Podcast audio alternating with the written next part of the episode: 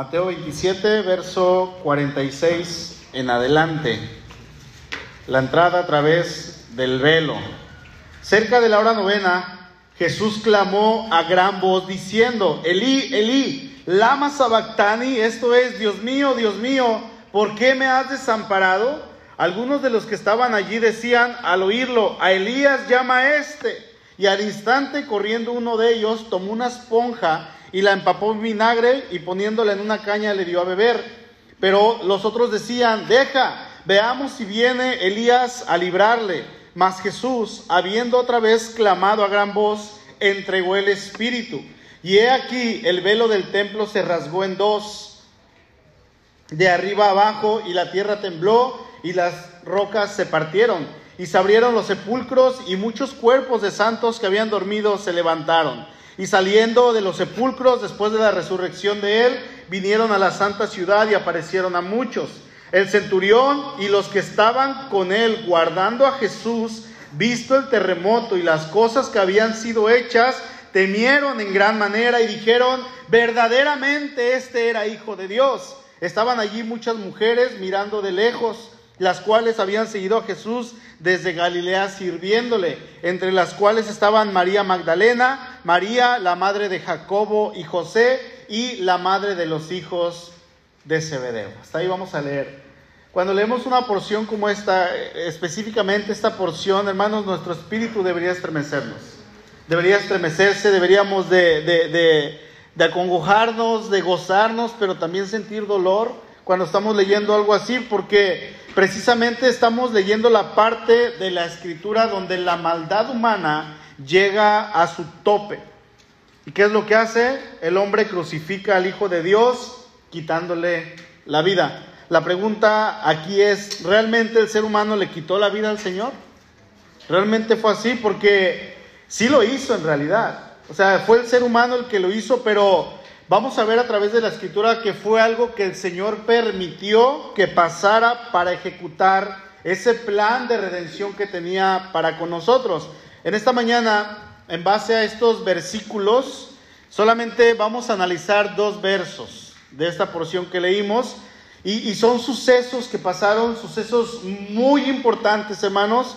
Eh, y, y dice eh, habla muchas cosas, podemos encontrar, a lo mejor alguien lo que más le llamó la atención aquí es de que dice que, que, muchos de los que habían dormido se levantaron de entre los muertos, ¿no? Esa es una porción que dice, y dice que después de la resurrección del Señor, ellos se presentaron y vinieron ante su familia, vinieron ante la familia, qué, qué gozo, qué dicha, pero eso fue simplemente un acontecimiento como resultado de lo que realmente pasó de lo que es lo importante. ¿Y qué, fue eso? Que el Señor murió. Eso es lo más importante de este texto. Porque si nos enfocáramos en muchas cosas que estamos leyendo aquí, el texto también nos dice que la tierra tembló, dice que las rocas se partieron, nos dice que hubo una oscuridad durante tres horas, nos dice el texto que la gente estaba admirada, estaba sorprendida de lo que estaba pasando, el texto también nos va a decir que el Señor en su amor por la humanidad, en ese camino hacia Gólgota, Él seguía predicando acerca del reino de los cielos. El texto nos va a decir que el Señor perdonó a uno de los ladrones que estaba ahí junto a Él antes de morir. El texto también nos va a decir que el Señor estuvo dispuesto a perdonar a aquellos que lo clavaron en esa cruz y, y clamó a su Padre y les dijo, perdónalos porque no saben lo que hacen. El texto también en esta porción nos va a decir que el Señor decidió aceptar el dolor completo de la cruz cuando le dieron a beber y él, él dijo, no, no quiero, no voy a tomarla porque no voy a permitir que me ceden. Tengo que pasar esta copa en su totalidad. Dice el texto que los incrédulos, hablando específicamente de los griegos, cuando hablamos del centurión, cuando ve que esto pasa, él dice, este hombre verdaderamente era el Hijo de Dios. Podemos sacar muchas cosas acerca de esta porción bíblica. Pero en esta mañana me quiero enfocar en el verso 50 y en el verso 51. Dice el verso 50, más Jesús, habiendo otra vez clamado a gran voz, ¿qué hizo? Entregó el Espíritu. En primer lugar, hermanos, vamos a ver que Jesús entregó voluntariamente su Espíritu. El Señor Jesús entregó de una manera voluntaria su espíritu. Miren, habían pasado tres horas, tres horas no es nada, pero en un sufrimiento como el que el Señor pasó, tres horas son eternas. Tres horas en, el cual, en las cuales el Señor había estado clavado en esa cruz, sufriendo, desangrándose, flagelado, humillado, cansado, con dolor. Aparte de esas tres horas, eh, podemos decir que estaba, el mundo estaba en caos porque había tinieblas en todas partes. No olvidemos que el Señor estaba agonizando y él en realidad, aparte de toda esta lucha física que él tenía con el dolor y con todo lo que estaba pasando, él estaba teniendo una lucha con las potestades de las tinieblas. Él estaba sufriendo el, el, desgaste que ocasiona el pecado, que estaba ocasionando el pecado en su vida, no porque él hubiera pecado, sino porque él estaba cargando el pecado de la humanidad. Entonces, él estaba parte de todo esto sufriendo también de alguna manera en la lejanía de su padre, porque él no tenía a su padre en ese momento. No que Dios lo hubiera rechazado, sino que el pecado, como Dios no convive con el pecado, y él teniendo el pecado sobre sí, él no podía acercarse. Es por eso que él se siente solo, y es por eso que él clama, ¿por qué me has abandonado? ¿Por qué lo has hecho? Decía un comentarista, Nunca hubo tres horas como esa. Desde, desde, el día en que Dios creó al hombre en la tierra, nunca hubo tres horas como esta. Nunca hubo una cena tan tenebrosa y espantosa. Fue el punto sin retorno de ese gran asunto, la redención y la salvación del hombre. No hay comparación a eso. No lo hay. Fue un momento terrible en el que el Señor está sufriendo, podríamos decir, en todos los sentidos, pero como les digo, el sufrimiento más fuerte que Él está experimentando en este momento es sentir esa lejanía de su Padre que no está con Él debido al pecado, no porque el Padre lo haya rechazado, porque si no, nadie de aquí podríamos acercarnos al Padre. Aún en pecado podemos acercarnos, saber que Él nos perdona.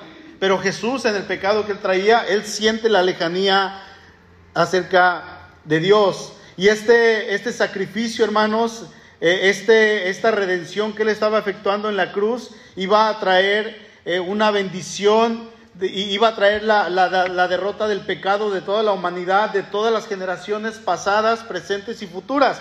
Eh, el, el hecho de que el Señor haya estado cargando el pecado de toda la humanidad, iba a implicar que el hombre que se acerque a Él, o sea, nosotros, la mujer que se acerque a Él, iba a ser perdonado de todos sus pecados, pasados, presentes y futuros. Porque lo que Cristo hizo ya me perdonó de por vida. ¿Sabían? Lo que yo voy a cometer, si Dios me permite, de aquí a 50 años, Dios ya me lo perdonó en la cruz. Y Él ya sabe. Yo ya soy perdonado en el Señor. Así es que todo esto era un sufrimiento. ¿sí? El Señor estuvo sufriendo realmente. El creyente, hermano, a lo largo de su vida puede llegar a sufrir cosas. Puede llegar a pasar por ciertas cosas, saborear algunas gotas de amargura, pero con todo el sufrimiento que el ser humano pueda llegar a tener, solamente va a poder formarse una pequeña idea muy débil de la grandeza de los sufrimientos de Cristo. Porque el sufrimiento que el Señor pasó no tiene comparación. Y es ahí, hermanos, donde el creyente debe aprender algo de ese gran amor de nuestro Salvador por los pecadores. Es ahí donde nosotros como creyentes, en nuestro corazón, debe de nacer una convicción hacia el Señor de, esa, de, esa manera en la cual nosotros estábamos viviendo delante de Él y lo que esa manera de vivir le ocasionó al Señor, lo que le ocasionó al Hijo de Dios. No olvidemos, hermanos, que nuestra salvación es debido a la muerte del Dios encarnado en esa cruz. No tenemos que olvidarlo nunca. ¿Cuándo es nunca? Mateo 27, 50. Mas Jesús, habiendo otra vez clamado a gran voz, entregó el Espíritu. Ahí en Lucas 23, 46 dice, entonces Jesús clamando a gran voz, dijo, Padre, en tus manos encomiendo mi espíritu. Y habiendo dicho esto, expiró. Marcos 15, 37. Mas Jesús dando una gran voz, expiró. Juan va a decir lo siguiente, cuando Jesús hubo tomado el vinagre, dijo, consumado es, y habiendo inclinado la cabeza, entregó el Espíritu. Sencillamente, en cualquiera de los cuatro evangelios que nosotros leamos, vamos a ver que el término que se usa es que el Señor Jesús está ofreciendo su sacrificio. ¿Sí? Nadie toma su vida.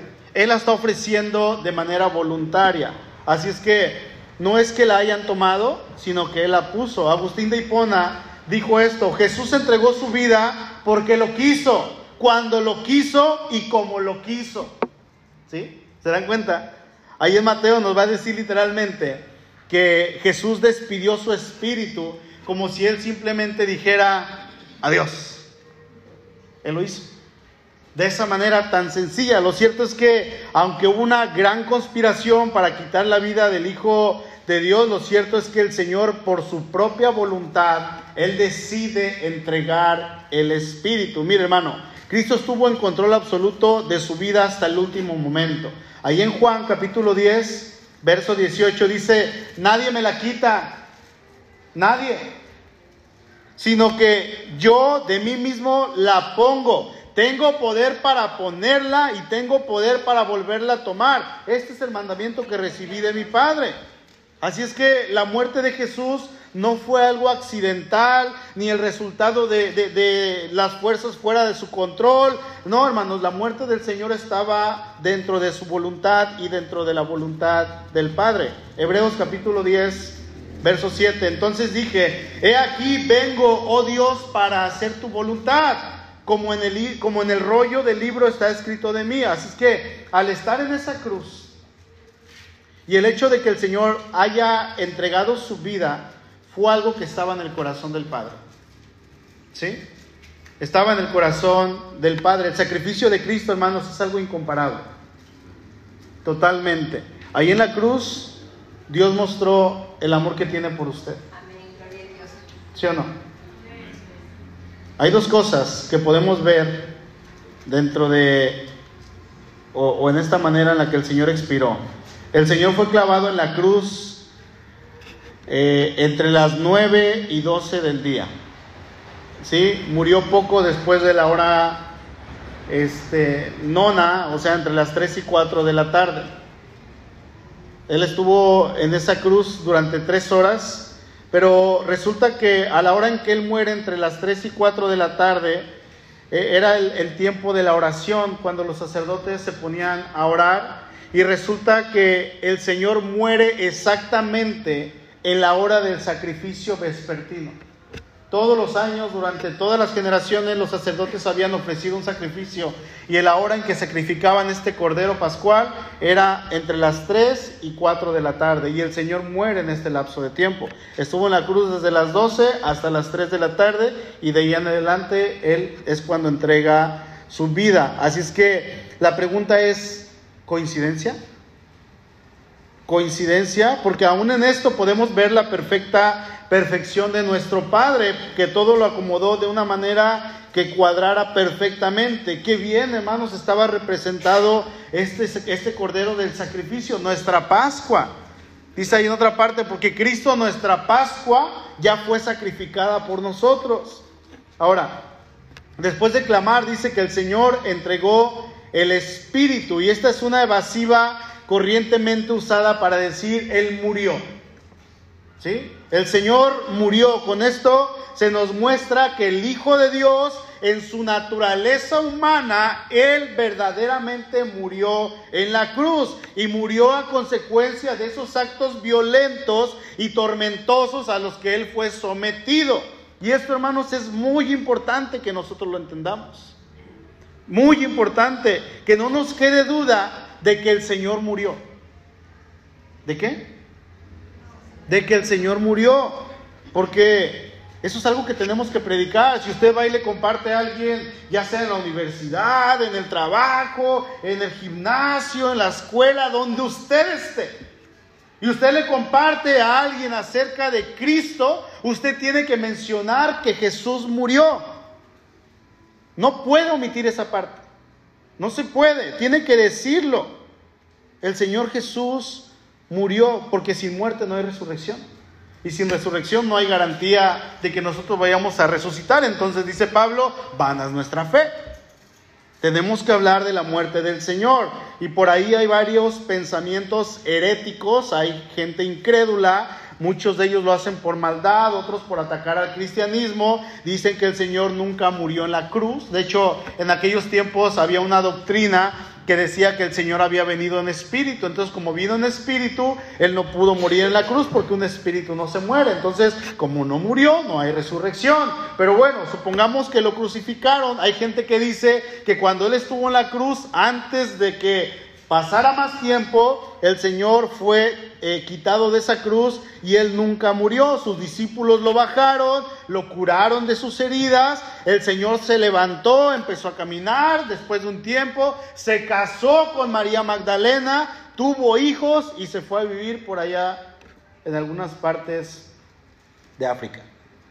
Son pensamientos que están en nuestros días. ¿eh? Debemos de tener cuidado. El Señor murió. Cuando alguien les diga esto, ustedes párenlo en seco. A ver, eso, ¿has leído la Biblia? Porque a veces quieren debatir y no conocen la Biblia. Pero para que yo pueda debatir un tema, yo tengo que conocer el tema. Entonces, ustedes deben de conocer el tema, yo tengo que conocer el tema, pero si la persona con la que van a hablar no conoce el tema, pues entonces tienen derecho a decirle, ¿sabes qué? No, no hables. Dímelo con pruebas. ¿Has leído los evangelios? ¿Has leído lo que está ahí? Hermanos, el Señor murió esto que la gente está diciendo que se inventa son herejías. El Señor dice el texto que entregó el Espíritu. Yo pregunto, ¿nos queda duda de eso? ¿A alguien aquí?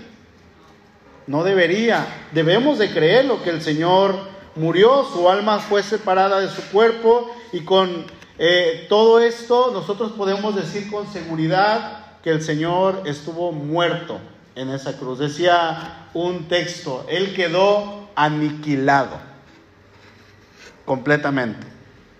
¿Sí? Así es que Él derrama su sangre, hizo expiación no por sus pecados, sino por los de todo el mundo. Hebreos capítulo 7, verso 27 dice, hablando acerca del Señor Jesús, que no tiene necesidad cada día, como aquellos sumos sacerdotes, de ofrecer primero sacrificios por sus propios pecados y luego por los del pueblo, porque esto lo hizo una vez para siempre ofreciéndose a sí mismo. Qué bendición tenemos, hermanos. ¿Se ha dado cuenta cuán bendecidos somos? ¿Sí o no? Verso 51, Mateo 57.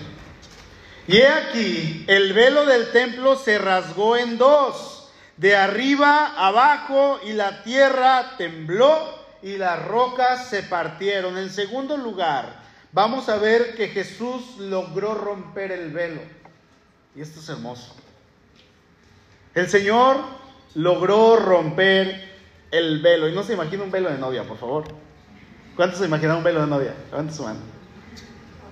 Es la, la idea que tenemos, un velo. No. El velo del templo era una cortina gruesa que separaba el lugar santo del lugar santísimo.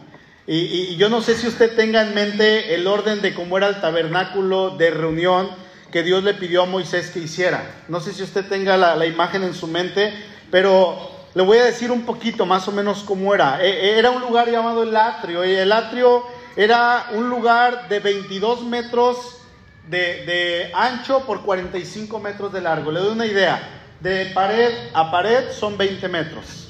Agréguele 2 metros, eso era el ancho, y 45 metros de largo. Era un lugar grande donde realmente cabían muchísimas cosas, pero más que nada todo el lugar era prácticamente patio. No había mucha construcción, no había de hecho nada, absolutamente nada más que una habitación en el medio, un, un terreno, vamos a ponerlo así, dentro de ese terreno que tenía eh, una construcción de 6 por 15, lo que es un terreno que todo el mundo tiene hoy en día. 6 por 15. Eso era lo que estaba ahí. En este lugar eh, se encontraba lo que era el lugar santo y el lugar santísimo. En la parte afuera del patio había un lavabo, estaba la puerta, había un lavabo para lavar todos los sacrificios y había un altar de bronce. Cuando la gente entraba hacia el lugar santo, con lo que se iba a topar era una mesa llamada la mesa de los panes de la proposición y el altar del incienso. Era prácticamente todo lo que había. Y usted seguía caminando hacia adentro y había una cortina que dividía, era como otro cuarto. Y ese cuarto era muy pequeño. Y en ese cuarto había una caja de madera forrada con oro. Y dentro de la caja tenía la ley de Moisés, los diez mandamientos, unos panes de maná, la vara de Aarón que reverdeció. Era lo que tenía prácticamente esta caja. Pero eh, lo que esta caja representaba principalmente era la presencia misma de Dios. Dios estaba en este lugar. Ahora, en el atrio, en la parte de afuera, en el patio, todos los, todos los levitas podían entrar, e, efectuaban los sacrificios, estaban ahí trabajando. Afuera de este lugar, de este atrio, de este lugar de 22 por 45, estaban las tribus acomodadas. Cuatro tribus hacia el sur, cuatro hacia el norte, cuatro hacia el este y al oeste otras cuatro. Se hacían las 12 tribus. Entonces, cuando ellos eh, estaban dentro ministrando, los que entraban al lugar santo, ¿quiénes eran? Los sacerdotes.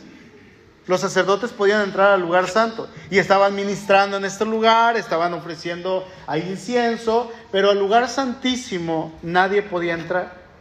Solamente entraba una persona, el sumo sacerdote, y entraba una vez al año, una sola vez. Tenía que eh, efectuar primero un sacrificio por sí mismo para purificarse, luego por los de todo el pueblo, luego ya que estaba limpio, él podía entrar y, este hombre entraba eh, a este lugar, yo quiero pensar que entraban temblando. Porque si él entraba con pecado en su vida, al instante al poner el pie en el lugar santísimo, moría. Y los sacerdotes ya no sabían, los que estaban afuera, qué se cayó? ¿Qué, pasó? Aarón, ¿estás ahí? Y el sacerdote llevaba unas campanitas en sus pies y cada vez que, caminaba, se escuchaba. Entonces él traía un lazo porque si otro sacerdote entraba a rescatarlo, también se iba a morir. Así es que lo jalaban. No responde. Aarón. Pues ya se murió. Entonces lo que hacían con el lazo, jalaban el cadáver y no podía entrar nadie más hasta el otro año. Un solo hombre, una sola vez al año, tenía que entrar puro, ya había sacrificado por él y había sacrificado por el pueblo. Dice Hebreos, otra vez se los leo, Hebreos 7, 27, dice, no tiene necesidad eh, cada día como aquellos sacerdotes de ofrecer primero sacrificios por sus propios pecados y luego por los del pueblo, porque esto lo hizo una vez y para siempre. Dice el texto, hermanos, que cuando el Señor entregó el Espíritu, el velo se rasgó de arriba abajo. Y cuando dice se rasgó de arriba abajo en su totalidad, quiere decir que Dios lo rasgó. Quiere decir que el que hizo eso fue el Señor, el Señor mismo. Y esto fue un simbolismo de que el Señor en ese justo momento había hecho una obra que jamás nadie había podido hacer. Hasta sientes escalofríos. Resulta que en ese momento estaba abriéndose el camino para que todos los creyentes alrededor del mundo, todo aquel que confiese que Cristo es el Señor y le crea en su corazón y lo reciba, le pida perdón, pueda llegar a su presencia. Ya no nada más el sumo sacerdote, ya no los sacerdotes, ni, una vez al año, ya no una sola tribu, ya, ya no se iba a entrar solamente para expiar los pecados de la nación de Israel, sino los pecados de todo el mundo. De todas partes, hermano, por todas las generaciones. Así es que ahora cualquiera, y diga cualquiera, cualquiera, puede entrar. ¿Y quién es cualquiera? Cualquiera. Hermano, esto es una noticia grande. ¿No le da gusto? Parece que se está durmiendo. Vaya buscando, por favor, Hebreos 10. Solo podía estar ministrando la tribu de Leví. ¿Sabe qué? Ahora cualquiera puede ministrar a Dios. Usted viene a este lugar, yo creo que aquí no hay ningún judío. El único que parece a lo mejor soy yo. Ya es cuando me dicen, sí, sí, sí, soy de la tribu de Judá, les digo. De la de mi Señor. Pero aquí no hay ningún judío, así es que si ustedes de donde sea, de Guadalajara, aquí, de aquí tenemos el nopal. Usted puede entrar, no podían entrar nadie de las once tribus, hermanos, ahora entra cualquiera, no podían entrar los mutilados, ¿sabía eso? Alguien que no tuviera un brazo, una pierna, un ojo, no podía entrar. Ahora puede entrar cualquiera, incluso no podía entrar nadie más sino la tribu de Leví. Ahora es cualquiera, muchísimo menos podía entrar alguien que no fuera del pueblo de Israel. Ellos se quedaban afuera, esperando que los sacerdotes ofrecieran sacrificios por ellos. Ahí estaríamos nosotros, afuera. ¿Puedo entrar? No. Ahora sabe qué, usted y yo podemos entrar no solamente al atrio, al patio, no solamente al lugar santo, sino que podemos entrar directamente hasta el lugar santísimo. Y esto es única y exclusivamente por el sacrificio de Cristo por nuestros pecados. Cuando Él muere en esa cruz, ahora entonces todos tenemos la libertad de poder acercarnos a Dios. Ahí en su casa usted va a leer de tarea Hebreos capítulo 9 versículo 1 al 14. Ahí se le va a eh, eh, explicar todo lo que era el atrio, todo lo que era el lugar santo, santísimo y cómo tenían que llevarse a cabo los sacrificios. Pero sí quiero leer Hebreos capítulo 10, verso 19. Así que, hermanos, teniendo libertad para entrar en el lugar santísimo por la sangre de Jesucristo, por el camino nuevo y vivo que Él nos abrió a través del velo, ¿esto es de qué? De su carne. De su carne, o sea, que ese velo, esa gran cortina que separaba el lugar santo del santísimo, se rasgó cuando la carne del Hijo de Dios se rasgó. Cuando el Hijo de Dios murió, entonces el velo se rasgó, se partió a la mitad. Lo que el velo rasgado representa, hermanos, es la clave de la vida cristiana. Es algo sumamente importante. Cristo va a la cruz después de que Él cumple toda la ley de Dios. Él mismo en la cruz, antes de morir, Él dijo, todo está hecho, consumado es. Y estando en la cruz, Él ya había pagado los pecados de toda la humanidad. Cuando Él dice, todo está hecho y muere, dice la escritura que el velo se rompe, entonces nosotros tenemos acceso. ¿Qué había detrás del velo? Entonces, el arca del pacto, la presencia de Dios, estaba solamente el único sumo sacerdote tenía que entrar, tenía que estar en santidad, si no él moría, entraba con una soga, porque si moría lo tenían que jalar, ya lo hablamos, entraba con cascabeles, si los cascabeles dejaban de sonar, él moría, significaba eso, así es que había un muerto adentro. Y si alguien entraba, un valiente, moría. Usa, de otra tribu, se iba a caer el arca. Que no se caiga. Y la agarró. ¡Ah! La salvé. Cayó muerto.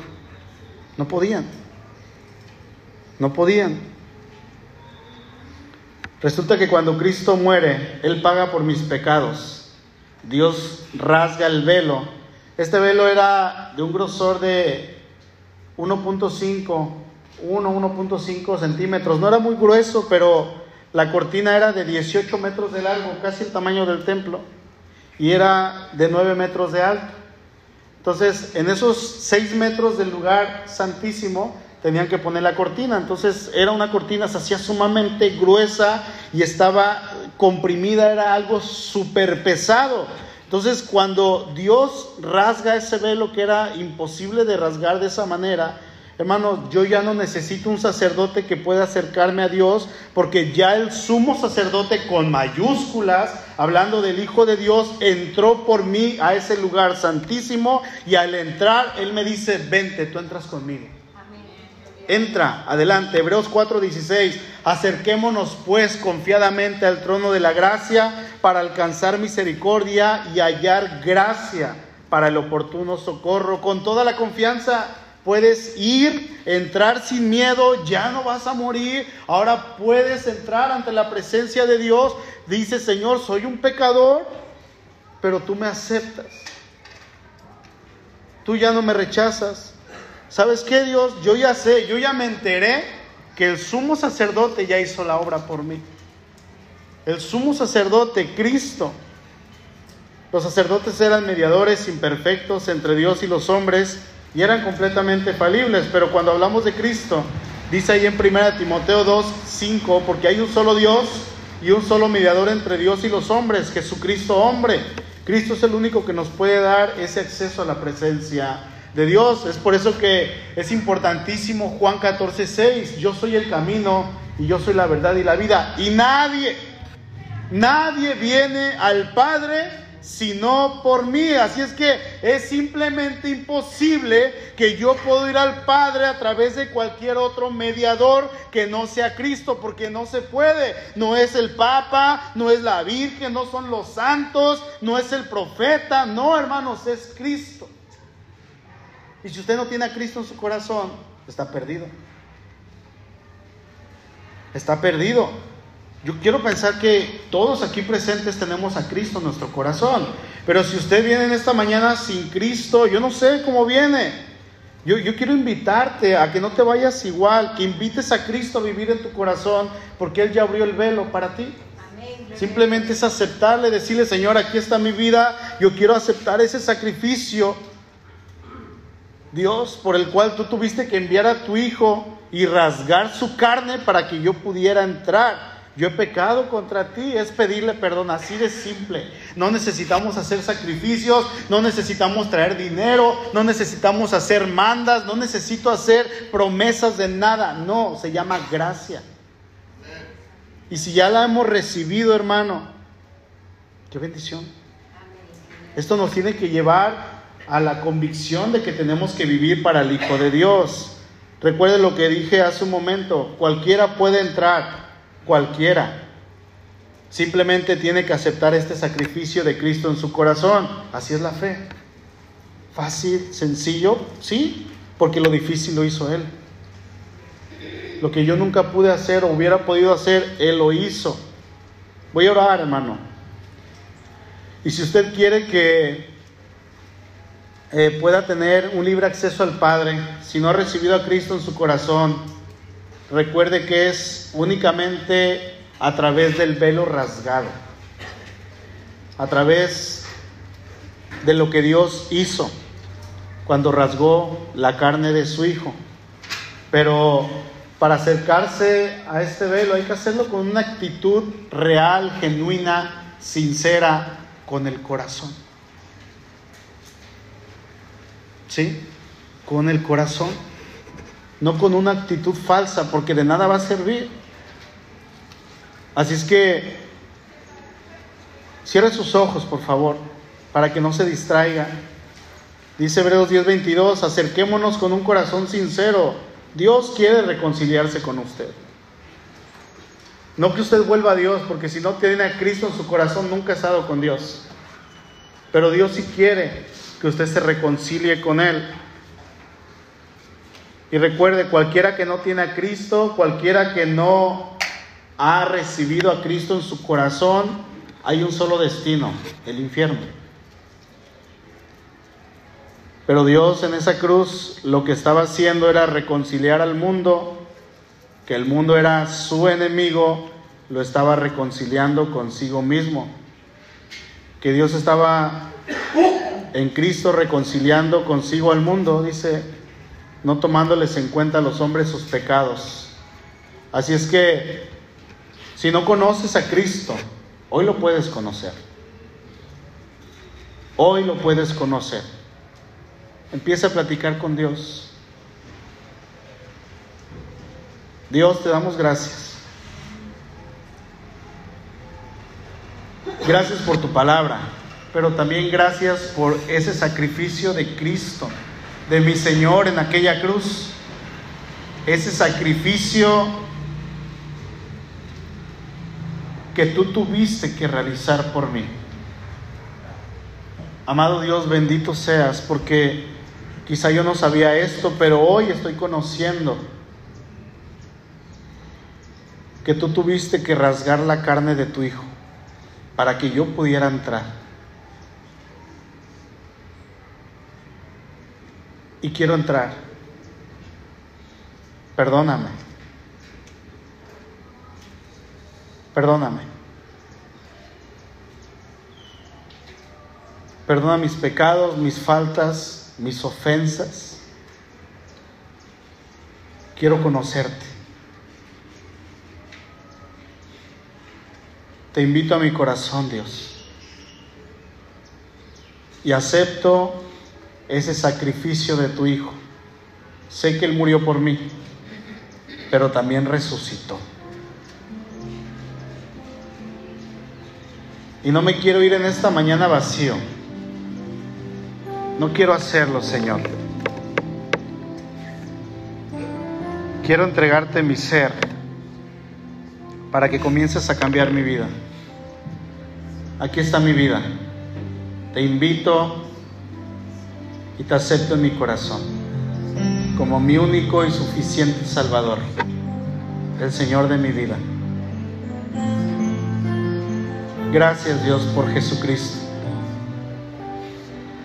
Hermano, si usted viene ya con Cristo en su corazón y ha sentido que está lejos, puede estar en la iglesia cada domingo, ¿eh? Orando. Puede estar en la iglesia cada domingo y estar lejos de Dios. Hoy es tiempo de acercarse nuevamente a los pies de la cruz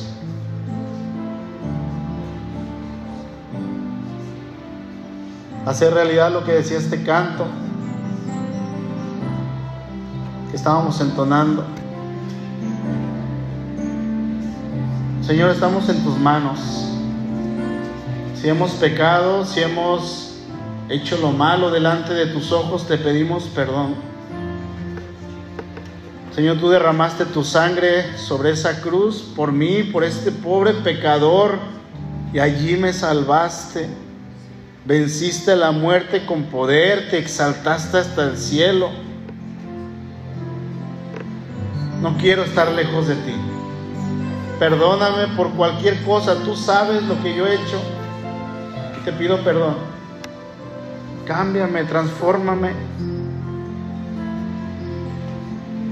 ¿Sabes qué, hermano? Dios está disponible para que tú vuelvas a sus pies. Y aquí estamos. Señor, te damos gracias por tu palabra. Gracias porque tenemos esta bendición de cada día, Señor, poder acudir ante ti, ante tu cruz. Te alabamos, te exaltamos, te damos la gloria y la honra por Jesucristo. Gracias Dios porque tú lo hiciste posible y a través de mi Señor yo puedo entrar ahora ante tu presencia con total libertad, con total confianza, sabiendo Dios que en ti jamás seré decepcionado, jamás seré defraudado. Gracias Dios por Jesucristo porque ya no necesito un sacerdote o un sumo sacerdote que ofrezca pecados, eh, sacrificios por mis pecados cada cierto tiempo, cada semana, cada año. No, tengo a Cristo. Y tú me has hecho sacerdote para poder ministrarte, Dios. En Cristo Jesús. Amén. ¿Sabe qué, hermano? La, buena noticia es que usted y yo tenemos el sacrificio, perdón, el oficio por el sacrificio de Cristo. Ahora tenemos el oficio de sacerdote.